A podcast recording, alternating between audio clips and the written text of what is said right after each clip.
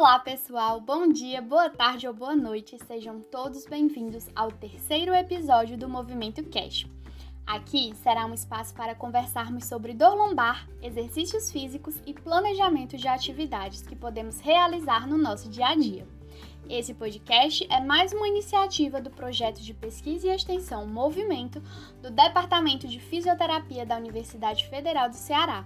E é uma honra ter você aqui como nosso ouvinte. Eu sou Francisnália Pinheiro, estudante de fisioterapia da UFC, e para conversar comigo e com vocês sobre o autogerenciamento de condições crônicas, trouxemos uma convidada super ilustre, a Riane Sena, a qual é fisioterapeuta da Universidade Federal do Ceará e do Governo do Estado do Ceará, e também professora da Universidade de Fortaleza. Então, eu vou pedir para a Riane se apresentar e contar para a gente um pouco do que ela faz. Riane, seja muito bem-vinda, fique à vontade e a palavra é toda sua. Olá, pessoal. Primeiramente, eu quero agradecer o convite, né? É um prazer estar aqui conversando com você sobre esse tema tão importante, né? Que é sobre o autogerenciamento. É, como a Francisnária falou, eu sou fisioterapeuta e sou professora também da Unifor e sempre estou né, com é, pessoas que lidam com alguma é, dor crônica, né? E principalmente agora nessa época do Covid, né? Muitos pacientes pós-Covid têm é, como um sintoma é, realmente uma queixa, os problemas, né? A, a, as dores, né? Seja na colunas, é, na parte mais do pescoço, na lombar, nas articulações, né? Então vamos discutir aqui um pouquinho sobre o que é que a gente pode fazer para melhorarmos, né, como gerenciar melhor essas dores. Né? Muito bem. Hoje nós vamos fazer uma sessão de perguntas e respostas sobre o autogerenciamento de condições crônicas, ou seja, uma situação de saúde que possui uma maior duração, como pode ser o caso da dor lombar. É relevante que você saiba autogerenciar a sua dor, pois isso pode contribuir positivamente para a sua melhora. Além disso, vamos saber um pouco mais das experiências da nossa convidada acerca do assunto. Sem mais delongas, iniciaremos o nosso bate-papo. Preparados?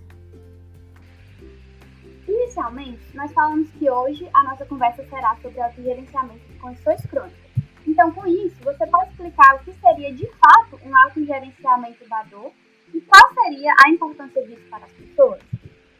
Com certeza, né? Uma pergunta super importante porque é, muitas vezes quando a pessoa tem uma condição crônica, como é, por exemplo, a dor, né, seja a dor lombar, é, a artrite, né, é, ela pode ter a impressão que ela não tem como ter uma vida saudável por causa dessa condição de saúde, né, mas isso não é verdade, né, nós podemos ter né, uma boa qualidade de vida independente da condição que nós temos. E o autogerenciamento é justamente né, esse programa, nessa é, programa de educação que vai ajudar aquela pessoa que tem uma dor, né, por exemplo, no caso a dor lombar, a ter competências, ter habilidades que são importantes para que ela possa é, aderir a tratamentos ou ter mudanças comportamentais que ajudem ela a ter uma vida saudável e ter qualidade de vida. Então, ele vai ajudar você a ser saudável, independente da dor que você tem. Certo. A senhora falou sobre essa questão das habilidades e competências. Então, como que uma pessoa que tem dor crônica, ela pode realizar o autogerenciamento da sua dor? Existe algum jeito de treinar essas habilidades com essas pessoas para que ela possa ser capaz de gerenciar os seus sintomas? Bom, primeiramente é muito importante, né, a gente entender que o autogerenciamento ele não é algo só daquela pessoa que tem a condição, né? Ele parte de um cuidado que a gente fala colaborativo, a partir da pessoa que tem a, a, a, dor, né? No caso, por exemplo, a gente está falando do exemplo da lombalgia, né? E aquele profissional da saúde, que pode ser o fisioterapeuta, né? Que é, lida com ela, né? Que ajuda ela, é o parceiro daquela pessoa, né? Para é, ter uma vida saudável. Então, ela não está só. Então, a primeira coisa é um cuidado colaborativo. Nesse cuidado colaborativo, o profissional de saúde, junto né, com essa pessoa, vai ver é, que tipos de habilidade né, ela precisa, porque isso é uma forma que a gente fala individualizada. Cada um tem uma necessidade. Então, o profissional da saúde vai avaliar e vai ver, bom, o que é como eu posso, na né, melhor forma de lhe ajudar a você é, é, ser saudável né, com essa condição. Então, que mudanças comportamentais podem acontecer? Né? No caso, é, uma das coisas muito importantes é como você lida, por exemplo, com atividade física, como você lida com a sua alimentação, com o estresse, com a medicação. Então, todas as mudanças é, é, comportamentais que são necessárias para que você seja saudável. Então, o que eu posso desenvolver para é, ter essa mudança comportamental? Uma das coisas é como eu resol a resolução de problemas. Né? Você compreender, por exemplo, identificar que barreiras podem lhe impedir, por exemplo, de praticar atividade física. Às vezes, essas barreiras podem ser pensamentos, podem ser mitos que você pode ter sobre que aquela pessoa que tem uma dor, ela não deve praticar né, atividade física, porque a dor vai piorar.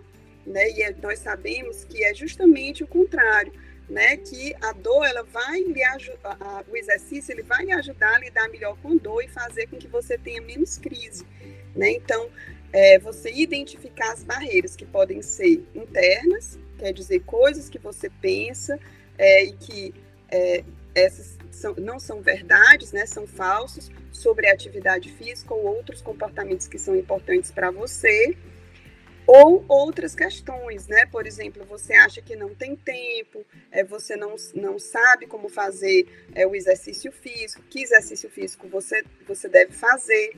Outras questões você pode não ter confiança para fazer, e aí cabe também conversar com o seu profissional de saúde para que ele possa lhe ajudar da melhor forma a ver, né, adaptar exercícios que você se sinta confiante e ir gradativamente aumentando né, esses desafios para você. Né? Outra questão né, também é o conhecimento da condição que você tem. Né? Então, por exemplo, se o seu problema é uma dor lombar crônica, o que é que você conhece sobre isso? Né? Qual é a compreensão que você tem? Né? É, você sabe o que causa, quais são os gatilhos, né? Que a gente fala é aquilo que pode causar dor, são posturas inadequadas, é mesmo a questão do sedentarismo, de você não se é, movimentar muito, né? Será que você é, não está se alimentando também de forma saudável, não está dormindo, está tendo muito estresse? Então, compreender, né, é, a sua condição e a partir daí, né, você ter objetivos, né? E, a, e os profissionais de saúde vai ajudar você a cumprir essas metas. Então, o autogerenciamento é todo esse contexto de tudo que envolve a você ter uma vida saudável, né? E que estratégias podem ser feitas para que você faça isso da melhor forma. Verdade. E diante disso, assim, quais são os principais benefícios que esse autogerenciamento pode proporcionar a quem tem condições crônicas de saúde, como no caso a dor persistente? É, é, o, o autogerenciamento vai ajudar você, né, a ter uma saúde física, né, preservar a sua saúde física.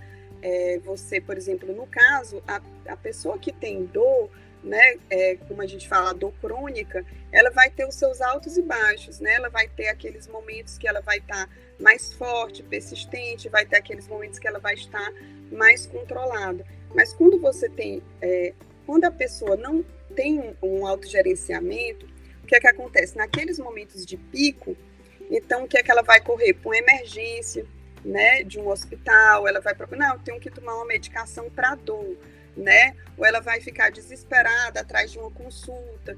Mas o, no autogerenciamento você vai compreender, né, que esse problema ele vai ficar com você, né? Mas você vai conseguir administrar ele da melhor forma, né? Então você vai saber, ok, quais são os meus momentos de crise, o que é que eu tenho que fazer em um determinado momento de crise, que tipo de posição eu vou fazer, que tipo de exercício eu vou fazer que pode melhorar, amenizar essa dor.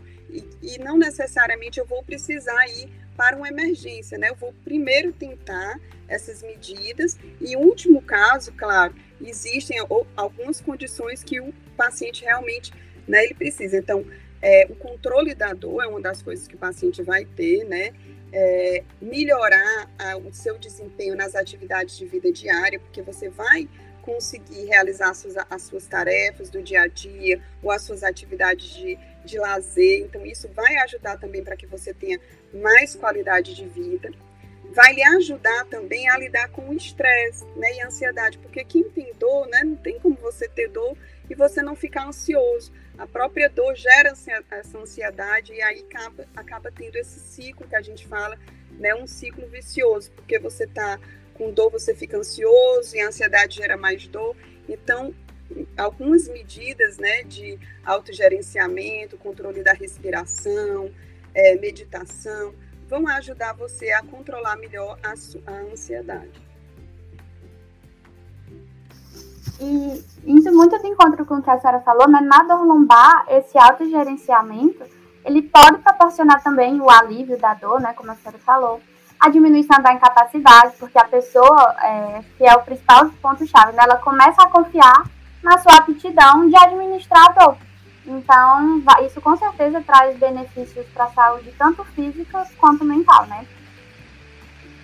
É, e aí, para finalizar, né, de que forma os nossos ouvintes podem inserir esse autogerenciamento da dor em seu dia a dia? Bom, é muito importante, né, primeiro, que você é, compreenda quais são os seus objetivos, né? Que a pessoa entenda o que é que ela quer, né? O que é que ela precisa mais. Né? E esse contato realmente com o profissional da saúde, para isso é fundamental, né? Como a gente conversou, é que ele o profissional da saúde é o seu parceiro, né? Então, para ele, uma conversa com você, entender né, quais são as, as, suas necessidades, né? Então, o que é hoje que essa dor causa de maior dificuldade em você? E como é hoje, o que é que você faz hoje, né, para ter uma vida saudável?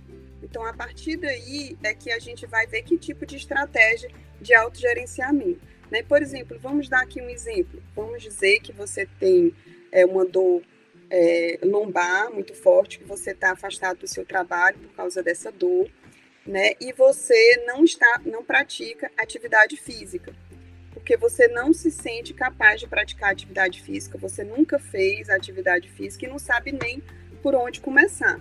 Então, é, além disso, você tem medo, você é, se sente ansioso, nervoso, não está dormindo direito, né? Então não tem uma boa qualidade de sono, é, começou a se isolar porque você não consegue sair de casa por conta da dor, não consegue ir num shopping porque você vai andar muito, ou brincar com, com netinhos, né? Então aí, é, em conversa com um profissional da saúde primeiro, vocês vão ver objetivos, o que é o mais importante, qual é a sua meta, que a gente fala assim a curto prazo. O que é que você quer realizar? Você quer primeiro é, ser mais capaz de poder realizar algumas atividades em casa é, e a médio prazo você quer fazer uma viagem com seus amigos, porque você ainda não faz, porque você tem medo de ter uma crise e não saber por onde ir, né? E aí, a partir dessa meta, o que é que a gente pode fazer para você chegar nesse seu objetivo? Né? Então, você pode começar, uma das metas é melhorar o seu nível, por exemplo, de atividade física e melhorar aos poucos. Você, a gente sabe que existem as recomendações, mas você não precisa começar com elas. Você pode começar aos poucos. Se você nunca fez exercício físico, você pode começar fazendo cinco minutos de uma caminhada, né? E aí vem uma coisa muito importante do autogerenciamento, que a gente fala esse termo, automonitorização. Então, à medida que eu vou percebendo o que eu faço todo dia, de exercício ou o que me impede de fazer vai me ajudar a vencer esses obstáculos e a fazer, né, ser mais, é, é, aderir mais ao exercício físico. Então, às vezes, você pode ter um papelzinho que a gente chama de diário, né, soube até aí o, o movimento, tem uma, tem uma cartilha, né, criou aí várias estratégias em que você pode ir anotando né, o dia, ah, hoje eu fiz cinco minutos, né, de exercício físico, né, e aí você anota também como você se sentiu, porque algo que motiva o autogerenciamento é aquele sentimento que você tem, né, de, que, de quando você fez uma coisa boa. Isso vai ser um reforço. Né? Então, quando você fez a caminhada, você se sentiu bem, ela lhe ajudou, você se sentiu mais disposto no outro dia. Então, isso é uma motivação para que você amanhã você tente um minutinho a mais de caminhada. Então, isso é uma estratégia. Se você, né, no final da semana, estava se sentindo muito cansado, não conseguiu fazer, então você já vai se observando. Bom, então um obstáculo para mim é, é a questão, né, do horário. Então eu vou procurar um horário, ou então talvez eu não goste de fazer caminhada. Eu tenho que procurar o que eu realmente gosto. Eu não gosto de fazer caminhada, mas eu gosto de dançar. Então, eu quero procurar um grupo no Corpo de Bombeiros, perto da sua casa, alguma atividade, uma zumba, agora que algumas medidas, né, já, nós já, já de distanciamento já, já estão mais flexíveis, você já tem grupos que você pode procurar. No próprio, né, é, a unidade básica de saúde, alguns grupos podem lhe ajudar também a você se movimentar mais, grupos de dor crônica, né? Então, essa é, é uma estratégia, você se auto-monitorizar, você saber quais são os seus objetivos, você começar aos poucos, né? E você também é ter um profissional que vai ser o seu parceiro, né? Que às vezes a gente fala assim, aquela questão do coaching, né? Então não é aquela pessoa que você vai depender dela, né? Até tem aplicativos para isso também que a gente pode baixar no celular e que ajudam a gente, fazem esse reforço, né? Ter um amigo que ajude também aquele apoio social que vai caminhar com você. Tem gente que não gosta de fazer sozinho, né? E uma outra estratégia de autogerenciamento importante, né, para quem tem dor, é o controle, né, como né, já tinha comentado, vou comentar mais uma vez, é a questão do controle da ansiedade. Né? Então, existem alguns exercícios de respiração, respiratórios, né? A gente pode até conversar em outra oportunidade, né? Que podem nos ajudar, né? É, como você controla a sua respiração, que a gente fala respirar com a barriga, com o diafragma. Você respira e a sua barriga se eleva, você solta o ar e a barriga entra. Né? Se você colocar aí no YouTube também, você vai ver, meditar um pouquinho, né? ouvir uma música, distrair de coisas que lhe estressam, né? evitar o que a gente fala realmente de gatilho. Então, tudo isso é, é importante são estratégias né, de autogerenciamento. São pequenos, né, são pequenas coisas que no seu dia a dia você vai ajudando você a ter uma vida mais saudável. Então é isso, pessoal. Nós gostaríamos de agradecer a professora Riane, dizer que foi uma honra tê-la aqui conosco no nosso podcast. É, professora, nós ficamos muito, muito felizes com a sua contribuição, foi de muita valia para nós. E a senhora gostaria de deixar alguma mensagem para os nossos ouvintes? Olha, eu que agradeço, né? É uma honra para mim estar aqui, com, principalmente aqui numa sala rodeada de pessoas, né, que são é, tão maravilhosas, né, expertas, que fazem tudo realmente para o bem, né, da comunidade. E a professora Morale, Moraleda, Ana Carla e a Viviane agora também com essa a pesquisa, né, nessa área e que só tem mesmo a engrandecer nessa área. O que eu tenho a dizer, né, é que realmente um, uma das questões, né, mais importantes que a gente tem que ver também no autogerenciamento é a autoconfiança, né, é você confiar naquilo que você, naquela atividade que você quer fazer. Mas é, pense, nem todo mundo, né, nasce sabendo, né, e nem todo mundo tem o mesmo nível de confiança.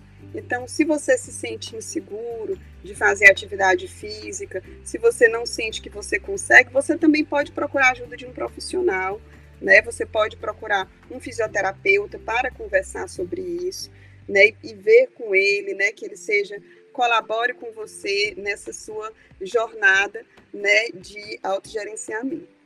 Então, prazer, boa tarde a todos e estou à disposição. E assim a gente se despede, mas se você ficou curioso para conhecer a cartilha que a professora falou, ou quer conhecer um pouco mais do nosso projeto e do que a gente fala, não deixe de conferir as nossas redes sociais.